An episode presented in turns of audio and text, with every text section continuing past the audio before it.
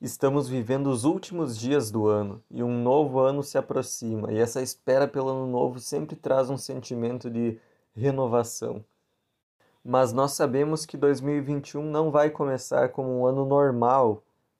Em alguns momentos da pandemia, talvez nós pensamos 2021 vai ser um ano sem coronavírus, e agora nós sabemos que a virada do ano não vai ser uma virada na situação, não vai ser um reset na configuração do mundo que tudo vai voltar ao normal.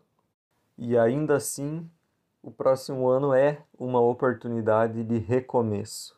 Bem-vindo a mais uma devoção diária, mais uma semana de meditações, onde nós queremos falar sobre o livro de Esdras, que trata de um recomeço em meio à crise.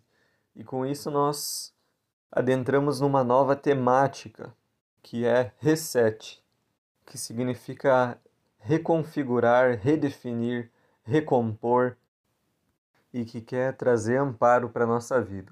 E agora, iniciando o livro de Esdras, eu quero nos localizar um pouco nesse livro. Qual é a situação do livro, em que momento da história de Israel ele se encontra? Ele é o livro que fala do retorno do exílio. A população de Judá e Benjamim, que tinha sido deportada para a Babilônia, pôde agora retornar para sua terra, e Esdras pega bem esse início, essa chegada da primeira leva de exilados de volta a Jerusalém e aos arredores. E o exílio foi consequência do pecado do povo, da idolatria. Eles foram afastados da terra que eles receberam de Deus. Mas agora um novo momento inicia na história desse povo. Isso é cumprimento da palavra de Deus. O capítulo 1 de Esdras fala que a profecia de Jeremias se cumpriu. Que profecia é essa? Ela fala que o exílio não duraria para sempre, que ele iria durar aproximadamente 70 anos, mas que esse tempo de afastamento da terra natal teria um fim. E Deus movimenta grandes impérios da história do mundo para cumprir os seus planos o Império Persa derrota o Império Babilônico e o rei Ciro da Pérsia permite que os exilados, que todos aqueles estrangeiros que foram levados para a capital do Império Babilônico, possam retornar para suas terras. E o texto de Esdras nos traz o relato desse decreto do rei, do que o decreto dizia. E os israelitas receberam autorização para reconstruir o seu templo em Jerusalém, que estava em ruínas. Também os utensílios do templo que haviam sido saqueados foram devolvidos. E com tudo isso, Deus proporciona uma possibilidade de um recomeço, um recomeço com Ele. Por que o templo foi destruído? Porque o povo vivia uma religião vazia.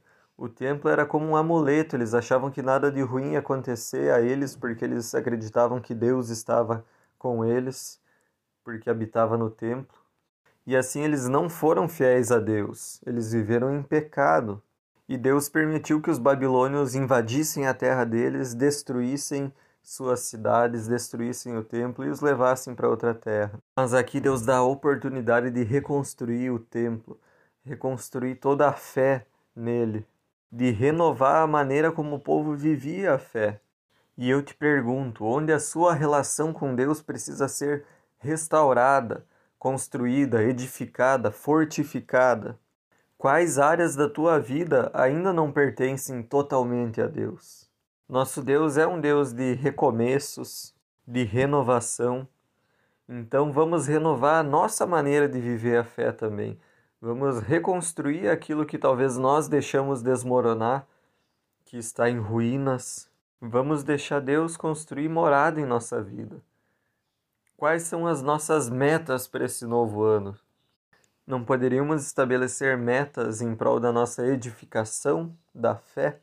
Estudar mais a Bíblia, ter mais tempo com Deus, buscar um grupo de comunhão.